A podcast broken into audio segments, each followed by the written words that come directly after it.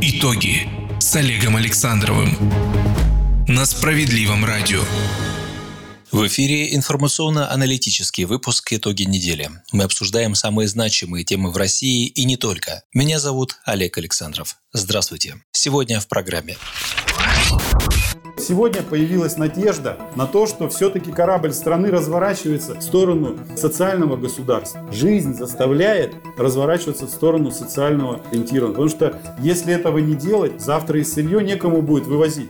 Власти страны все явнее смещают акценты в сторону построения социального государства. Дополнительные выплаты семьям, сдерживание тарифов и налогов, поддержка экономики через покупательную способность граждан и прочее. Впервые за все время существования партии «Справедливая Россия» ее социальная программа начала частично воплощаться новым правительством. Вакансии в момент кризиса в мае упал на 20%. Но в общем и целом это гораздо гораздо ниже показателей, чем показатели, которые были в кризис 2008, 2009 и 2014-2015 года. В общем и целом можно сказать, что рынок труда отреагировал очень-очень-очень энергично. Минтруд ожидает осенью нового всплеска сокращений на предприятиях, особенно в малом и среднем бизнесе. Впервые с марта 2012 года уровень безработицы в нашей стране превысил 6%. В России уже порядка 5 миллионов безработных. При этом в течение ближайших нескольких месяцев людей, которые будут вынуждены срочно искать работу, может стать еще больше заболевших может быть э, выявлено там где-то 10-15%, а вот людей с иммунитетом это может быть 20. По разным причинам 20 это хорошо. Говорят о том, что 20 можно смело умножать на 2, то есть можно говорить уже о коллективном иммунитете. Первый заместитель председателя Комитета Государственной Думы по охране здоровья, заместитель руководителя фракции «Справедливой России» Федот Тумусов считает, что Россия приближается к коллективному иммунитету к коронавирусу. Так депутат прокомментировал сообщение Роспотребнадзора о том, что иммунитет к инфекции есть более чем у 20% жителей Москвы, Санкт-Петербурга, Татарстана и ряда других субъектов. Теперь об этих и других событиях подробнее. Начнем с новостей, приходящих из братской Беларуси. Многие политологи, чиновники политики задаются вопросом, возможно ли повторение минских протестов, которые не прекращаются уже две недели в нашей стране. И что нужно сделать, чтобы у нас, как говорится, не полыхнуло так же. Прав наш министр иностранных дел Сергей Лавров. Россия не должна вмешиваться в дела пусть близкого культурно и этнически, союзного, но все же независимого государства и учить жизни белорусский народ. Но нельзя не осудить бесчеловечность, жестокость к мирным мирным людям, в какой бы стране они ни жили. Как высказался по этому поводу глава партии «Справедливая Россия» Сергей Миронов, бесчеловечность – это лишь следствием своим имеет жесткие стычки на улицах. В основе ее неправильное отношение власти к народу, потеря важнейших гуманитарных ориентиров и искажение понятий свободы и справедливости.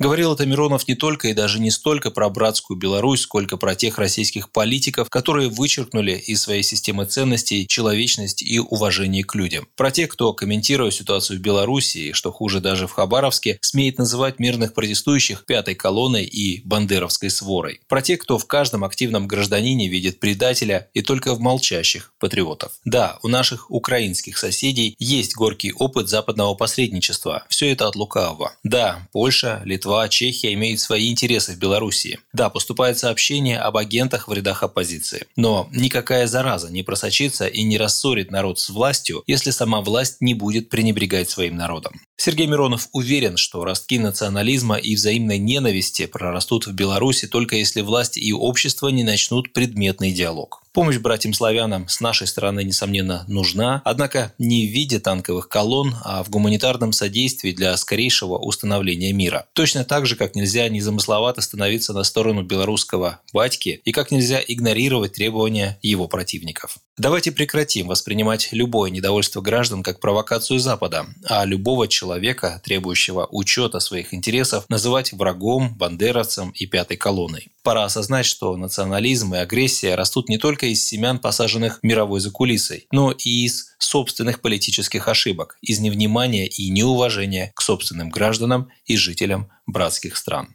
К слову, финансовый университет при правительстве России в июле-августе этого года провел социологические исследования и определил протестный потенциал городов России с населением более 250 тысяч человек. Картина получилась, скажем так, местами очень необычная. Как пишет газета «Ведомости», ознакомившаяся с докладом университета, на полюсе очень низкой протестной активности населения, что вполне ожидаемо, Грозный, Ижевск, Казань, Махачкала и Симферополь. Обе столицы, Москва и Санкт-Петербург, в группе со средним уровнем протестной активности. В Екатеринбурге она ниже среднего. Готовность к протестам выше среднего видна в Волгограде, Калининграде, Кемерове, Краснодаре, Новокузнецке, Омске, Стерлитамаке, Улан-Удэ и Чите. В группе с высоким и очень высоким уровнем готовности к протестам оказались только пять городов – Владивосток, Иркутск, Новороссийск, Хабаровск и Челябинск. К ним еще можно добавить пару городов поменьше – Артем и Комсомольск-на-Амуре. И все. По меркам соседей, протестная активность в России находится на вегетарианском уровне. До Бреста с Гродно. Нам как до Луны пешком. Вообще политическая и экономическая прочность любой страны зависит от качества ее власти, которая определяется наличием в головах чиновников и парламентариев экономической и политической картины мира лет на 20 вперед,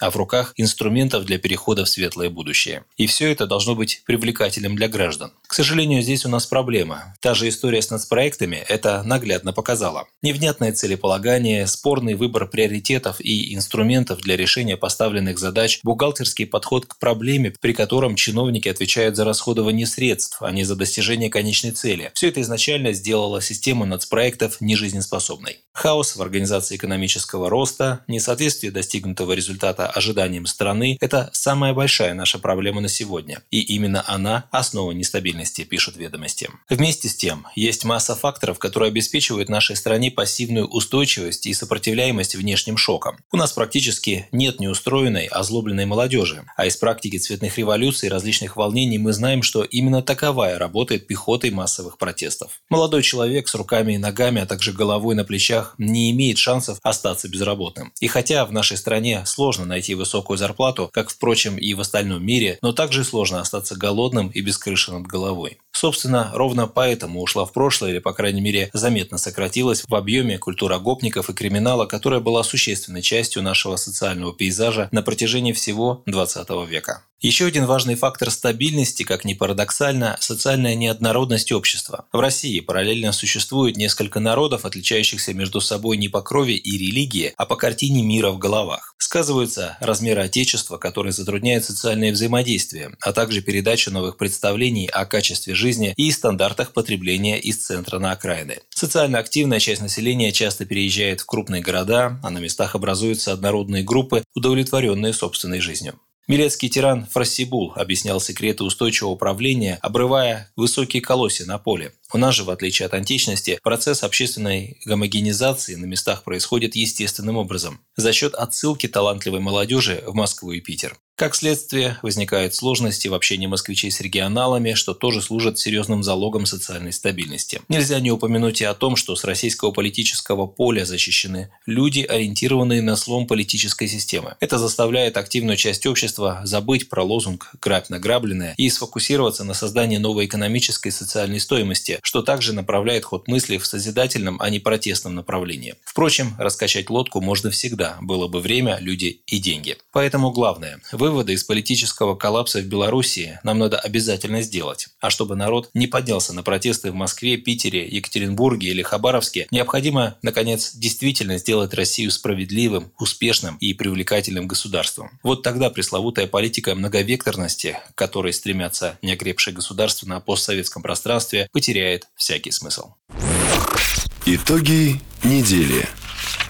Ко всему вышесказанному добавлю, что в Кремле ситуацию понимают и реагируют. Первым громким шагом стала отставка в декабре непопулярного правительства во главе с Дмитрием Медведевым. Вторым – обращение президента Владимира Путина к Федеральному собранию месяцем позже, в котором гарант объявил о развороте в сторону построения социального государства и чьи цели удивительным образом совпали с программой партии «Справедливая Россия». Правда, потом планы резко спутала пандемия коронавируса. Но опять же, благодаря коронавирусу мы все увидели, что намерения власти власти не пустые слова. По словам Путина, беспрецедентная по масштабам поддержка была оказана бизнесу и гражданам. Среди новых мер оказались доплаты на детей в возрасте до 16 лет и увеличение детских пособий, повышение выплат по безработице, дополнительные премии медикам и соцработникам, пятитысячные доплаты педагогам за классное руководство, отсрочка по налогам малому и среднему бизнесу, программа льготной ипотеки под 6,5% и другие. Понятно, что все это капля в море. Глубина кризиса оказалась очень серьезной. В обществе все чаще стали звучать призывы к борьбе с бедностью. Отражая потребности народа, партия «Справедливая Россия» объявила о начале информационной кампании, получившей название «Борьба с бедностью. Когда победим». К слову, это не очередная политическая пиар-акция накануне выборов. В Министерстве труда и соцзащиты Российской Федерации считают, что если не предпринять сейчас шагов по борьбе с бедностью, дальше станет только хуже. В Минтруде подсчитали, что в стране сегодня более 23 миллионов миллионов человек живут ниже черты бедности, а из-за эпидемии коронавируса их число неизбежно возрастет до 30 миллионов.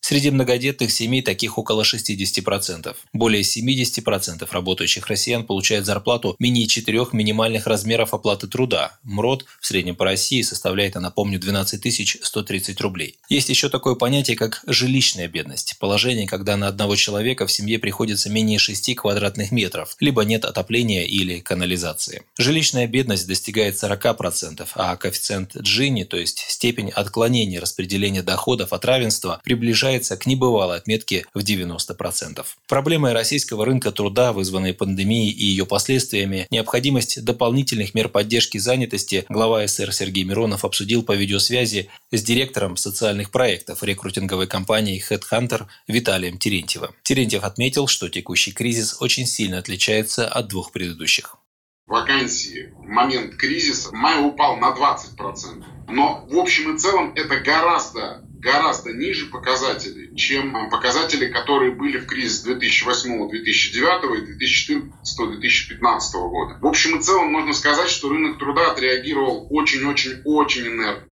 В компании Headhunter, проведя конференции с большим количеством работодателей, выяснили очень интересную особенность. Раньше, в период кризиса, естественным желанием предпринимателя было сокращение издержек, а следовательно, сокращение кадров. Сейчас такой картины не наблюдается. Компании, даже малый и средний бизнес, всеми правдами и неправдами стараются сохранить персонал, констатировал Виталий Терентьев. Он добавил, что людей, у которых был временный простой в работе, оперативно переучивали и временно трудоустраивали на другие вакансии. При этом прежде прежнее место работы не терялось. Однако в Москве и в Санкт-Петербурге ситуация с вакансиями хуже, чем в регионах. В столице количество вакансий упало на 52-53%, в Петербурге на 51%, в других регионах на 12%. Более других пострадали сферы туризма, предприятия, поставляющие сервис-услуги, парикмахерские, фитнес-центры, рестораны. Но при этом по вакансиям госслужащих в некоммерческих организациях идет прирост в 237% по сравнению с началом года. То есть государство таким образом трудоустраивают людей, например, волонтерами в центры занятости или в соцслужбы. Так что люди пока временно, но трудоустроены. Также наблюдается большой рост вакансий рабочего персонала, так называемых «голубых воротничков», на 150% по стране в целом. Таким образом, констатировал Виталий Терентьев на встрече с главой «Справедливой России», сейчас идет восстановление рынка труда. Что произойдет осенью и зимой, эксперты сказать затрудняются, так как все будет зависеть от того, придет ли вторая волна эпидемии и случится ли новый период массовой изоляции с последствиями виде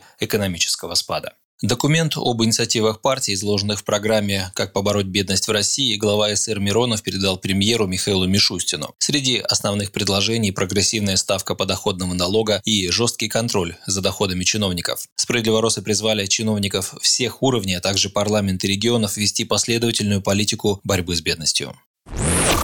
Итоги недели. Есть смысл рассказать о рабочем диалоге, который удалось наладить парламентской фракции «Справедливой России» с новым правительством Михаила Мишустина. Потому что впервые за все время существования партии СССР ее социальная программа начала частично воплощаться новым правительством. Понятно, что социальный тренд задал 15 января лично Владимир Путин, однако в российском Кабмине понимает, что глупо не использовать готовые наработки и расчеты единственной социалистической партии, представленной в Государственной Думе. Конкретику нам рассказал секретарь Президиума Центрального совета партии по идеологии, руководитель Свердловского регионального отделения «Справедливой России» Андрей Кузнецов. Что предлагает партия «Справедливая Россия»? Повышение заработной платы бессмысленно, если не контролировать цены и не контролировать тарифы. У нас 1 июля идет повышение, и мы еще по окончанию месяца с вами увидим только летнее увеличение, без вот расходов на отопление и так далее. Но уже сейчас по прогнозам понятно, что это фактически будет опять на уровне 8% минимум. Да? Как бы там власть не заявляла, платежки люди получают уже совершенно другие. Поэтому бессмысленно повышать заработную плату, бессмысленно давать деньги населению, если не контролировать цены. Как только вы выдали детские деньги, что с ценами в э, магазинах произошло? Они увеличились сразу же. То есть бизнес реагирует мгновенно. У народа появились деньги, давайте мы поднимем, пусть они покупают. И первый пункт, за который мы выступаем, мы говорим, что нужно вводить государственный контроль за ценами на товары первой необходимости. Сегодня это отсутствует. Почему? Потому что у нас целый ряд расходов первой необходимости, вот те, которые я перечислил. Вы не можете не заплатить за капремонт, вы не можете не заплатить за транспортный налог, вы не можете не заплатить за акцизы за топливо, если вы покупаете топливо, вы не можете не платить за мусор, вы не можете не платить за медицину. Вот этого всего вы не можете не платить. Поэтому это должно быть входить в потребительскую корзину, минимум потребительский. Да? Но сегодня этого нет. Потребительская минимальная корзина, о чем я говорил, она сегодня соответствует вот этой сумме, которую я назвал. За что выступаем мы? Мы выступаем за то, чтобы с одной стороны контролировать цены на товары первой необходимости и услуги. Но вот эти товары и услуги, их тогда надо внести в потребительскую корзину. А если их внести в потребительскую корзину, прожиточный минимум поднимается вот по нашим скромным подсчетам, очень скромным подсчетам, до 31 тысячи рублей. Это говорит о чем? О том, что минимальный размер оплаты труда не может быть меньше 30 тысяч рублей сегодня в стране, если мы хотим с вами победить бедность. И поэтому, если это не будет сделано, бедность будет продолжать наращиваться.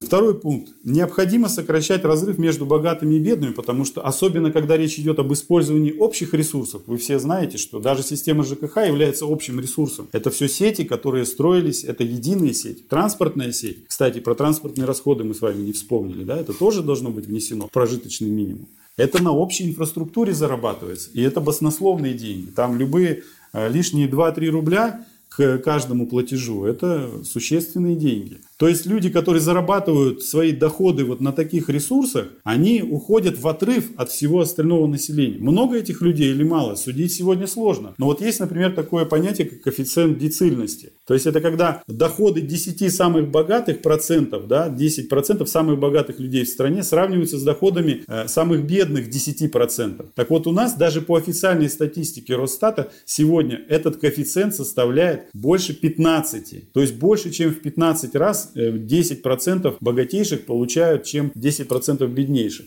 А они эти 10 богатых получают в основном доходы за счет общих нужд. Поэтому нормальный коэффициент, мы опять же говорим об официальных данных, фактически эта ситуация другая. В развитых странах за реализацию второго пункта, о котором сказал Андрей Кузнецов, отвечает прогрессивная шкала налогообложения, когда богатые платят в процентном выражении налог на доходы больше, чем люди с низким достатком. И впервые за эти полгода власть стала воплощать в жизнь аналогичные предложения «Справедливой России». Президент принял решение перейти к прогрессивной шкале налогообложения. Со следующего года все, у кого доход свыше 5 миллионов рублей в месяц, обязаны платить в казну на 2% больше, чем остальные. И это нормально. Только та прогрессивная шкала налогообложения, которую мы предлагали как партия, она еще более эффективная. То есть, когда ступени не две, а их несколько ступеней, понимаете? Самые богатые должны платить больше всех. А самых бедных нужно освобождать от налогов. Это очевидная история, чтобы не формировать бедность, о которой мы с вами говорим. Потому что бедность – это тормоз экономики. Люди, у которых нет на руках денег, нет доходов, они не могут покупать товары. И экономика будет буксовать. Для борьбы с бедностью справоросы предлагают изменить два основных критерия, на которые опирается государство в своем представлении об уровне жизни граждан. Это потребительская корзина, то есть набор товаров и услуг, которые нужны на месяц нормальной жизни. А второй критерий – прожиточный минимум, то есть тот минимум, который не позволит человеку положить зубы на полку. И в этой связи «Справедливая Россия» предлагает правительству страны увеличить размер прожиточного минимума в два раза, то есть до 24 тысяч рублей, а минимальный размер потребительской корзины до 31 одной тысячи рублей. Это будет справедливо. Оно будет формировать справедливую заработную плату, стипендии и пособия. Про потребительскую корзину я с вами вам сказал, мы предлагаем в три раза ее увеличить. В конце прошлого года еще предыдущему правительству Сергей Миронов в Государственной Думе показывал физически, как должна выглядеть эта потребительская корзина. Товары, более качественное продовольствие, которое может человек себе позволить, более значит, сбалансированное питание. Но это еще и целый ряд расходов, которые сегодня не учтены, о которых я вам сегодня сказал. Соответственно, если мы увеличиваем э, минимальную потребительскую корзину, то и прожиточный минимум должен увеличиваться. А прожиточный минимум – это та величина, от которой идут все остальные расчеты в стране, и, соответственно, это должно поднять доходы граждан.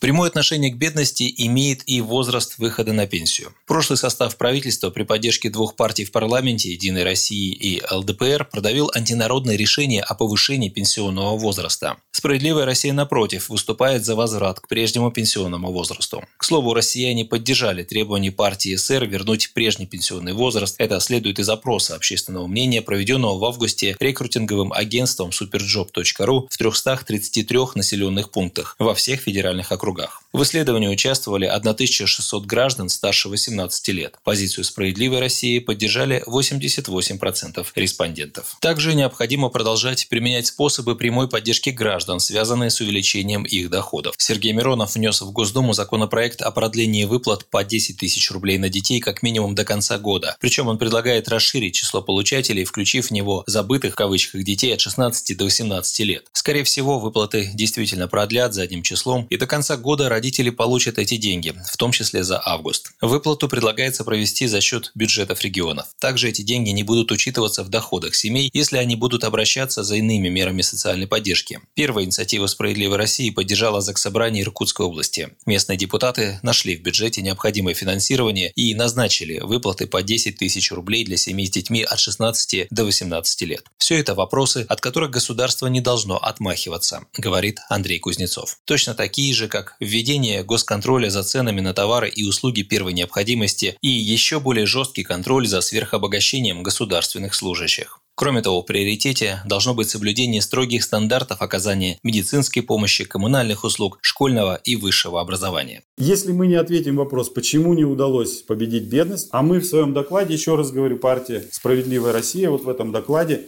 дает четкий ответ на этот вопрос. Потому что неправильным курсом была построена социально-экономическая модель. Вот для того, чтобы ее изменить, нужно те меры, о которых а, мы сегодня говорили, вот их нужно применять. И применять их, конечно, можно только с точки зрения федеральной власти. Да? Вот здесь надо четко проводить разделение между федеральной властью и региональной, потому что региональная власть работает в тех лекалах, то, что им позволяется сверху, федеральными законами. И мы здесь не должны заблуждаться. Сегодня маневр у региональной власти достаточно небольшой. И те, которые сегодня, они гораздо меньше. Но тем не менее, даже в этих условиях нужно обязательно, можно и нужно говорить о тех приоритетах, которые у нас должны быть на первом месте.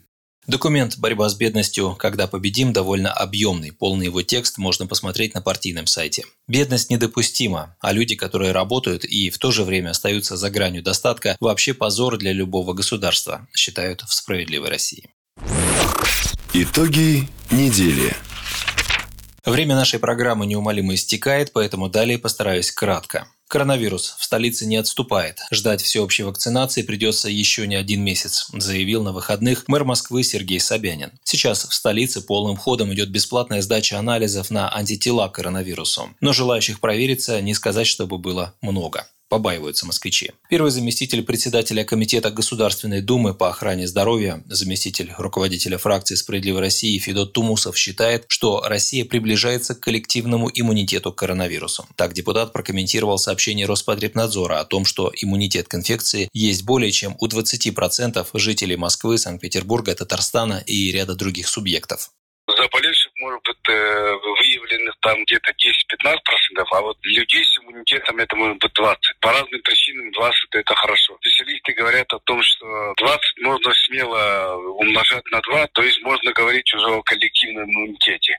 Ранее зампред профильного Думского комитета согласился с предположением иностранных ученых о том, что COVID-19 мог адаптироваться к человеческому организму еще 8 лет назад. Депутат отметил, что было много случаев, когда люди переносили болезни с симптомами коронавируса в 2018 и 2019 годах. И в заключение еще о паре важных событий ушедшей недели. Бюджетникам могут пересчитать оклады. Накануне стало известно, что правительство страны хочет изменить принцип начисления окладов и премий работникам госучреждений. Сегодня ситуация с оплатой труда людей, работающих в государственных и муниципальных учреждениях, выглядит очень неравномерной, считают в кабине. Занимающие одни и те же должности в разных регионах получают разное вознаграждение, а порой зарплата разнится даже в пределах одного субъекта. Это происходит из-за того, что с 2005 года регулирование систем оплаты труда в региональных и муниципальных учреждениях входит в полномочия местных властей. При этом муниципалитеты перекладывают решения о системах оплаты труда на сами организации, что создает явно дискриминационные условия работы. В ряде регионов акты, регулирующие системы оплаты труда, носят рекомендательный характер. Поэтому предлагается наделить правом разработки и утверждения требований к окладам и ставкам заработной платы правительства России. В ведение Кабмина также попадут компенсации и стимулирующие выплаты. Также Кабмин будет определять, на работников каких сфер деятельности распространять новые требования. Если в парламенте одобрят законопроект, власти смогут разработать и принять общую методику расчета окладов и ставок для бюджетников. Скорее всего, это будет некий аналог МРОД – минимальный необходимый показатель, от которого регионы и власти на местах будут отталкиваться и назначать выплаты с учетом территориальных коэффициентов. В России 23 августа стартовало досрочное голосование на губернаторских выборах в отдаленных и труднодоступных районах, следует из данных ЦИКа. Напомню, основной день голосования назначен на 13 сентября. ЦИК определил, что не раньше раньше 23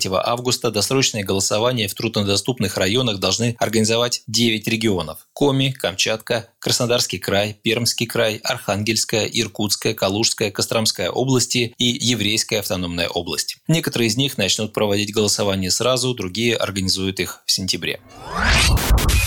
Вот такой насыщенной выдалась прошедшая неделя. Я, автор программы Олег Александров, прощаюсь с вами. Будьте здоровы и слушайте «Справедливое радио», чтобы владеть информацией. До новой встречи в эфире. Итоги с Олегом Александровым на Справедливом радио.